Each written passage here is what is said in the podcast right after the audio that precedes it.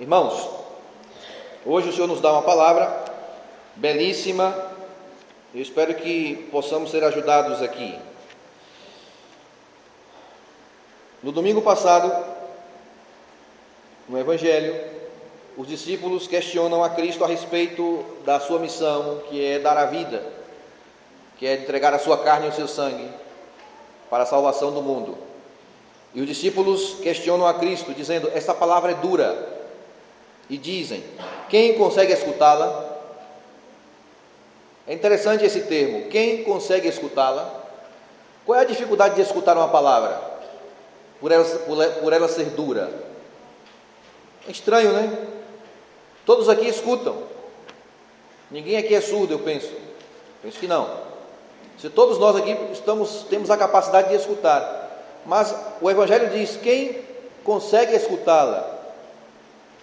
Porque o certo seria quem consegue cumpri-la, não?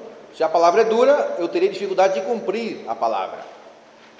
Mas no Evangelho diz quem consegue escutá-la. Porque para Israel, escutar é prévio ao cumprimento. Para Israel, não se pode cumprir sem escutar. O primeiro passo para se cumprir a palavra é escutá-la. Escutar significa que ela entre no coração. Olha o que diz aqui a primeira leitura de hoje. Moisés falou ao povo dizendo: Agora Israel ouve. Olha só, não diz cumpre primeiro, diz ouve as leis e os decretos que eu vos ensino a cumprir. Outro passo, outra etapa, a segunda etapa, o cumprimento. Mas antes de cumprir é preciso ouvir. E também aqui na segunda leitura, Recebei com humildade a palavra que em vós foi implantada. Sede praticantes da palavra e não meros ouvintes. Olha só.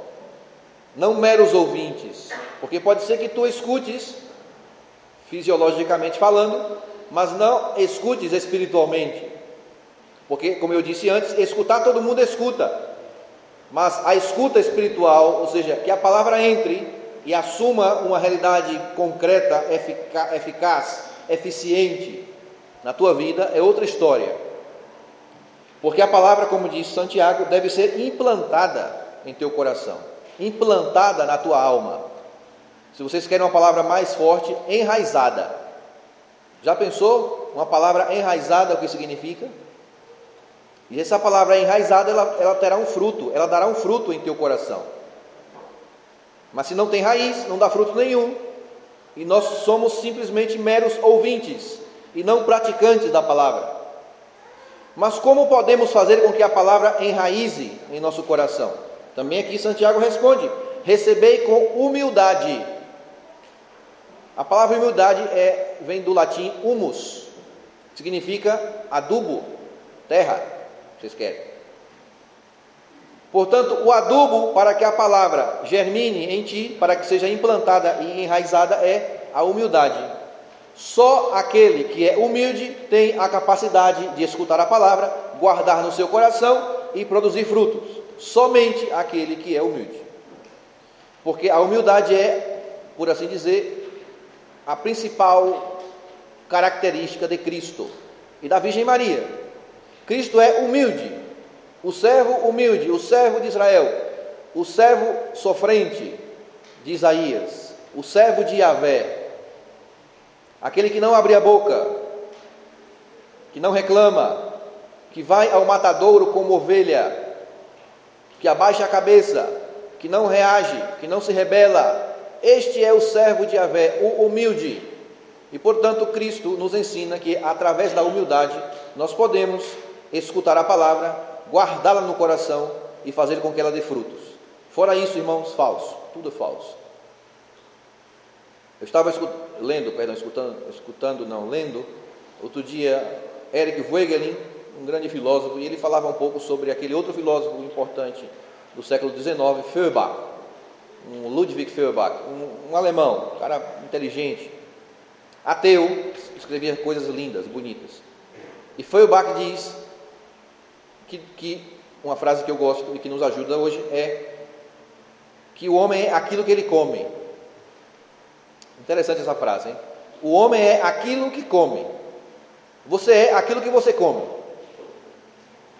Se você come a palavra de Deus, você é palavra de Deus. Você expõe a palavra de Deus. Você frutifica a palavra de Deus. Se você vê pornografia, se você come só pornografia, você é um, um, um pornográfico, por exemplo. E por aí vai. Se você come violência, você será um violento. Ainda que esteja encoado no teu coração, porque as pessoas não manifestam a violência, aqueles que sofreram muito na infância com violência, que foram espancados, batidos pelos pais, ou sei lá por quem, aquele que sofreu algum abuso, alguma situação assim, essa pessoa leva dentro isto isso pode manifestar em qualquer momento, de formas diversas. Mas normalmente é a reação da, daquela antiga ação. Porque nós, irmãos, levamos em nosso corpo as nossas gerações, os nossos ancestrais, a nossa ancestralidade. Você é aquilo que come, mas também você é aquilo que os teus pais te deram, aquilo que os teus avós te deram. Eu escuto alguns de vocês e depois escuto os filhos, os, os pais, e é o mesmo, a mesma pessoa, por assim dizer. Porque da mesma forma que adquirimos geneticamente as, a, a, a, as características anatômicas de pai de mãe, também nós adquirimos as manias, os vícios e as virtudes. Mas os vícios estão aí. E tudo aquilo que você é, é porque você comeu um dia. Você se alimentou disto, voluntária ou involuntariamente. A tua violência vem de um passado que você recebeu, talvez, sim. Então você vomita, cospe aquilo que come. E por isso aqui a palavra diz: imoralidades, más intenções, adultérios, ambições desmedidas, assassínios, roubos, maldades, fraudes, é tudo que sai do teu coração, mas primeiro entrou.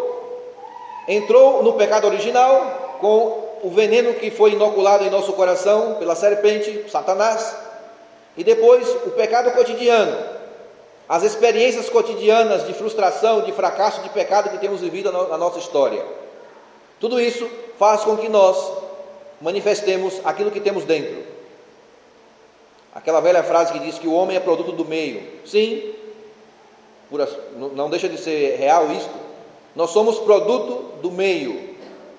O meio nos forma, a família nos forma, ou a não família nos forma. Não é a mesma coisa ter pai e mãe do que não ter ninguém. Não é a mesma coisa. Não é a mesma coisa ter, não ter nenhum irmão do que ter quatro ou cinco. Não é a mesma coisa. O meio que você vive te forma, te condiciona, te transforma, te faz ser aquilo que tu és hoje. E é assim. Portanto, irmãos, nós, de alguma maneira, nós retro, nos, nos retroalimentamos com aquilo que estamos acostumados a comer.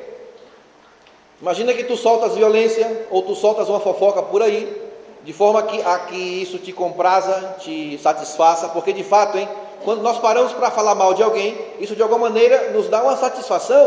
Já perceberam isso? Quando tu paras para falar mal de alguém, para fazer uma fofoca, quando tu ligas para tua cunhada, para teu irmão, para tua irmã, para tua vizinha, para encher o saco dos outros, falar bobagem. Fala assim, vizinha, está sabendo o que aconteceu com a Lúcia? Cortaram da Lúcia. A Lúcia, tu, tu tem a ver com, com a vida da Lúcia? Pois a Lúcia está por aí, periguetando. Olha só, e tu, tu te compras, hein? Tu gostas disso? E a Lúcia, a Lúcia não, a vizinha, te responde: Nossa, eu nem te conto. Tu não sabes da maior. Tu está por fora da realidade, tu está viajando. E aí começa. Ou seja, tu alimentas a mulher lá, a vizinha, a vizinha te alimenta. Com a fofoca também. E, e tu vai alimentando e vomitando. Alimentando e vomitando. Assim. E não tem fim isso, hein? Isso serve para qualquer coisa, meu amigo. Para qualquer coisa serve isso. Para todos os vícios serve isso. Todas as bagunças serve. Pois em Cristo isso não se deu. Porque Cristo, irmãos, ele recebeu toda a fofoca, toda a violência, toda a injúria, toda a maldade do mundo. Sabe o que ele fez? Ele não vomitou, ou seja, ele não transmitiu, ele não levou a cabo aquilo que, que fizeram com ele. Ele não reagiu. Como eu disse, é uma ovelha silenciosa, Cristo. Então todos os pecados morreram nele. Toda a violência do mundo, toda a maldade do mundo, esses pecados que eu falei aqui, tudo o que o homem faz e fará e fez, tudo isso chegou em Cristo e parou nele. Tanto é assim que ele na cruz, ele diz: Meu Deus, meu Deus, por que me abandonaste? Porque os nossos pecados tão violentos que foram, tão catastróficos, tão dramáticos no corpo, no, no, na, na, na, na realidade de Cristo, foram tão duros para ele, que ele sentiu a separação do próprio Pai, irmãos. Cristo não experimentou naquele momento a, a presença do seu Pai, porque os nossos pecados afastaram a Cristo do seu Pai. E ele na cruz, recitando o Salmo 22, ele diz: Meu Deus, meu Deus, por que me abandonaste? Eu não consigo te ver, eu não consigo perceber a tua presença, porque os, os pecados dos homens me distanciaram de ti. Olha que catástrofe é o pecado, irmãos, negócio grave, sério. Pois Cristo não levou a cabo e não fez com que os pecados fossem transmitidos. Ele, no corpo, no seu próprio corpo, destruiu os pecados, entrou na morte e sepultou os nossos pecados. Ele quebrou este elo de maldade, esta corrente de maldade do homem. Ele mesmo diz: ele rompeu os laços de inimizade que existiam. E em Cristo tudo é novo. Todos nós somos em Cristo uma nova criação, porque Cristo destruiu os nossos pecados na cruz e enterrou-os aí no sepulcro. Que maravilha o cristianismo, hein? Que maravilha. Portanto, irmãos, nós somos chamados a não colocar para fora todos, todos esses pecados que temos escutado aqui no Evangelho. Porque São Paulo diz que nós devemos completar em nosso corpo o que falta a paixão de Cristo. Evidentemente que a paixão de Cristo não falta nada, sabemos disso. Mas São Paulo quer nos dizer exatamente isto: que devemos realizar em nós aquilo que Cristo fez, que foi receber os pecados e não transmitir. Que os pecados dos homens parem em ti. Que a violência do teu marido, ela não, ela chegando em ti, ela não é, se replique porque que acontece? O marido é violento com a mulher, a mulher, para tirar fora, reage no filho, o filho reage na outra filha, a filha vai reagir no, no cachorro, o cachorro vai reagir no gato, o gato vai matar o papagaio. Está entendendo? É assim, é a corrente. E nós somos chamados a quebrar a corrente. Pois o pecado chega em mim, para em mim. Eu, eu morro sim, eu morro, me deixe me matar, mas eu não posso levar adiante, eu não posso repetir o pecado, re, é, replicar o pecado, duplicar o pecado, multiplicar o pecado. Ele chega em mim e para, como em Cristo. Isto é maravilhoso, hein? E por isso temos que completar em nosso corpo que falta a paixão de Cristo. Portanto, se tu escutas a palavra, e se essa palavra se enraiza no teu coração, o fruto dessa palavra nunca serão os pecados, meus irmãos. O fruto será o que é bom. Se tu recebes amor de Cristo, tu tens que dar o que? Amor. Se tu recebes misericórdia de Cristo, o que tu tens que dar? Misericórdia. Mas como é possível que recebendo misericórdia, amor, paciência, o que temos feito é o contrário? Como é possível que eu receba amor de Cristo e vomito violência? Como é possível que eu te diga que Cristo te perdoou e tu não perdoas o próximo? Me explica o que acontece contigo. Sabe o que acontece contigo? É que tu não escutas, tu não assimilas o amor de Deus. Tu achas que acredita, ah, Deus me ama, blá blá blá blá blá. Tá bom, na teoria, em tese, tudo é muito simples.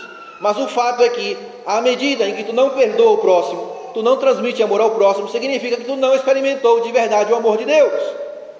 É uma abstração. Você acha que Deus te ama, você pensa que Deus te ama, você até acredita que Deus te ama, mas na prática você não consegue transmitir esse amor ao próximo. Então o que te acontece? Pensa bem, tem algo errado em você, algo não está funcionando aí. E a palavra aqui do Evangelho se cumpre. Todos os pecados são manifestados no teu coração e depois saem pela boca, porque o homem fala aquilo que tem dentro. Portanto, termino dizendo sobre aquela parábola do semeador, que é muito importante. Vocês sabem que a parábola do semeador aparecem quatro tipos de terra. Três terras não prestam, só uma presta. As três terras que não prestam são aquelas que não acolhem a semente. A terra dura, a terra espinhosa, que tem espinhos, e a terra com pedregulhos. A característica das três terras é uma só. As três terras não acolhem a palavra, a palavra fica fora. É o que acontece contigo e comigo muitas vezes. Tu recebes a palavra, ela fica fora de ti, não, não é implantada, não é enraizada e não dá fruto. Mas aquela semente que é, cai na terra boa e dá fruto, a terra boa deve ser o nosso coração humilde, humus, humildade, adubo. Essa semente, ela se mistura com a, o teu coração, com a tua terra, e ela se transforma em uma coisa só. É o que acontece quando você joga uma semente na terra, boa. Coloca um grão de feijão na terra e vê o que te acontece. Uma, uma terra boa. Vê o que acontece com o grão de feijão. Se mistura com a terra, você não consegue distinguir o que é terra e o que é feijão. Já perceberam? Você tira aí do chão, você olha, você tem dúvida: isso aqui é terra, isso aqui é feijão, o que é isso aqui? É uma coisa só. É o que deve acontecer contigo e Cristo. Cristo deve entrar no teu coração a ponto de que as pessoas não consigam distinguir quem é você e quem é Cristo. Tu passando na rua, as pessoas dizem: vem cá, aquele cara ali quem é? É Cristo ou é Maria? Ou é Pedro? Ou é João? Quem é aquele? Porque é uma coisa só. Aí tu produzirá frutos, meu amigo, abundantes. Frutos de misericórdia, de amor, de paciência, de benevolência, tudo o que vocês quiserem. Portanto, que essa palavra nos chama a conversão, que tu possas olhar as suas atitudes e pensar: será que eu estou recebendo a palavra de Deus e essa palavra está sendo implantada no meu coração? Porque se não está sendo implantada, os frutos nós já conhecemos. São esses aqui que eu acabei de ler no Evangelho. Louvado seja nosso Senhor Jesus Cristo.